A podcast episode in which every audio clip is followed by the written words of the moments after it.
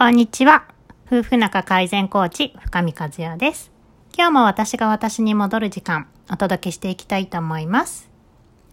今日はですね、えっと、夫婦の価値観とか考え方とかってやっぱりね、違うと思うんですよね。で、相手にどうしてもそれを分かってほしい、分かってほしい、分かってほしいって、まあどうしても思うことってあると思うんですけれども、でも、意外とその分かってほしいって、まあ自分だけじゃなくて、実は目の前のご主人様もね、分かってほしいって思っていたりするものなんですよ。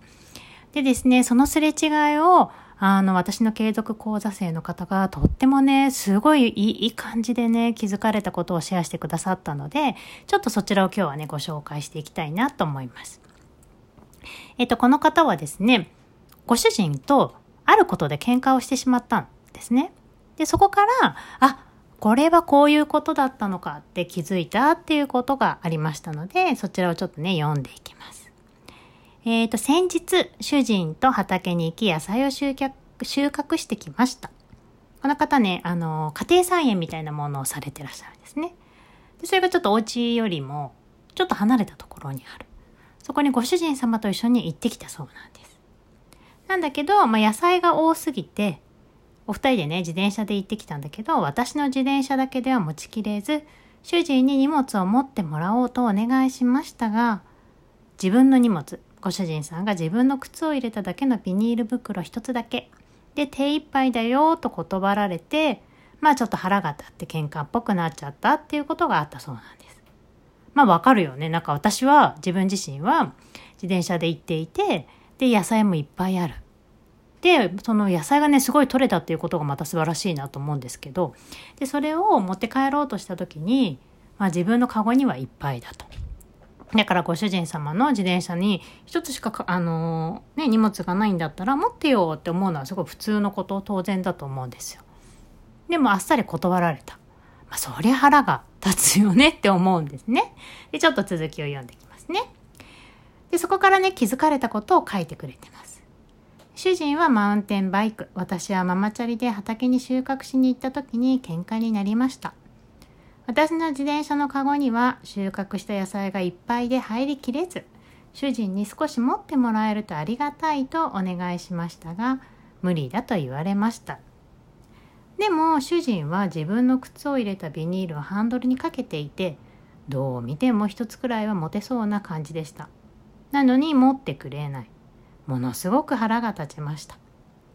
帰り道、主人が機嫌が悪くなり、スーパーに寄ると言った私に、さらに機嫌が悪くなり、まあ私も頭に来て一人で買い物するから先に帰って、と言いました。で、主人はそのまま自転車で帰ってしまいました。私は荷物がいっぱいだったけど、両ハンドルに荷物をかければいいと思っていたから、そのまま買い物して帰ろうと思ったら、主人が待っていてくれてびっくりしました。そして一番軽い荷物を持ってくれたそうです。で、ここからが大事ですね。ここでふともしかして、私は自転車の両ハンドルに荷物をかけて自転車に乗ることに抵抗がないタイプ。だけど主人は両ハンドルに荷物をかけることは抵抗があるタイプなんだとふと思ったんです。そしたら主人に素直に謝れました。私は両ハンドルに荷物をかけて運転することに慣れてるから自分の考えを押し付けてしまったごめんねって。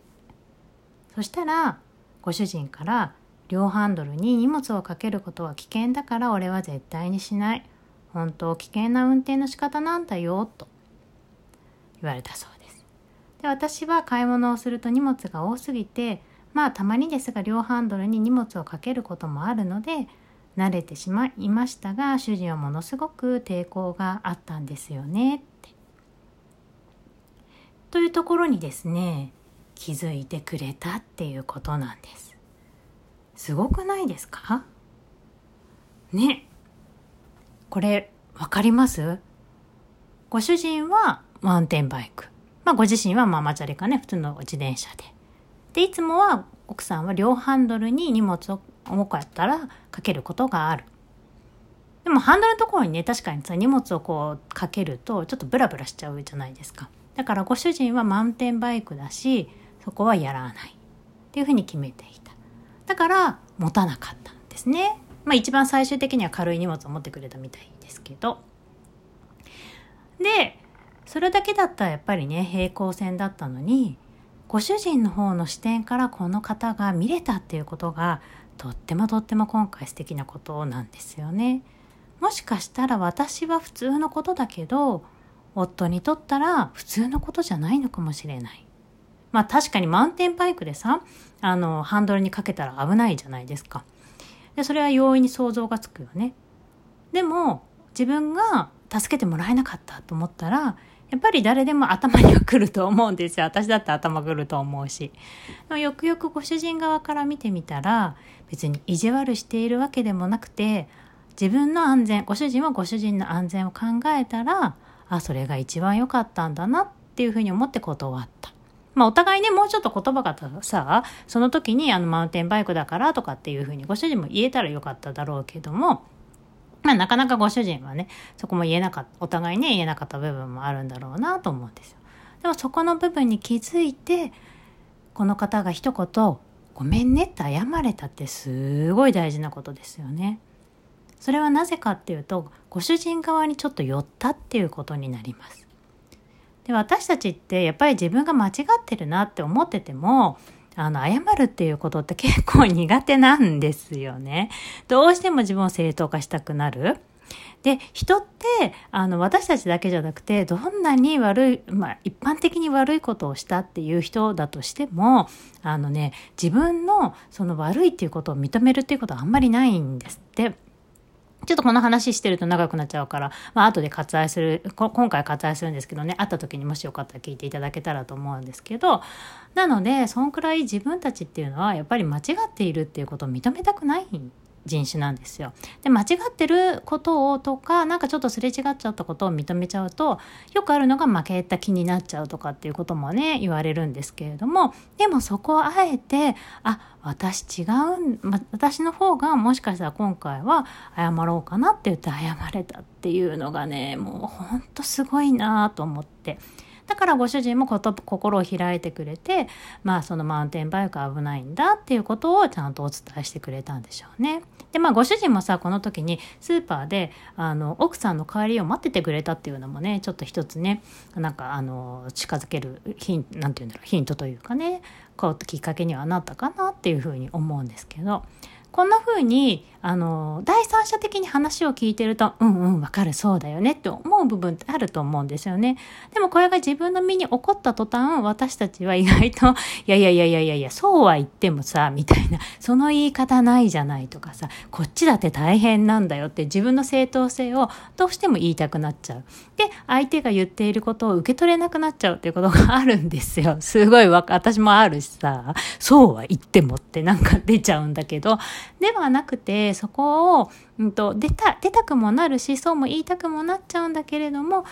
そこであえて相手側の気持ちを、あの、相手側の目線に立てるかっていうことですごい大事だなと思って。で、立って、あ、なんか、あの、あ、謝っておこうってってそこで素直になれるって本当に大事ですね。で、あの、この方これからの続きもまあいろいろあって、すごいね、ご主人がこの日を境にじゃないかな、すごい優しくなったっていう報告もいただいています。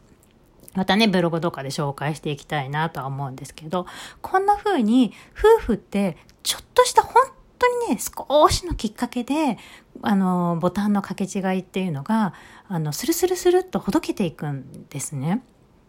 なので、えっ、ー、と、ほんと一回だけでいいから素直になってみる。ただそれだけで自分の心が穏やかになるのと、あの、周りの人が絶対的に変わってきます。素直になるっていうことは、今まで拗ねてたわけで、それから素直になるっていうことになると、絶対的に自分の周波数とか出してるものが変わるんですよ。で、そうなると周りは絶対に変わってくる。だからこそ、あの、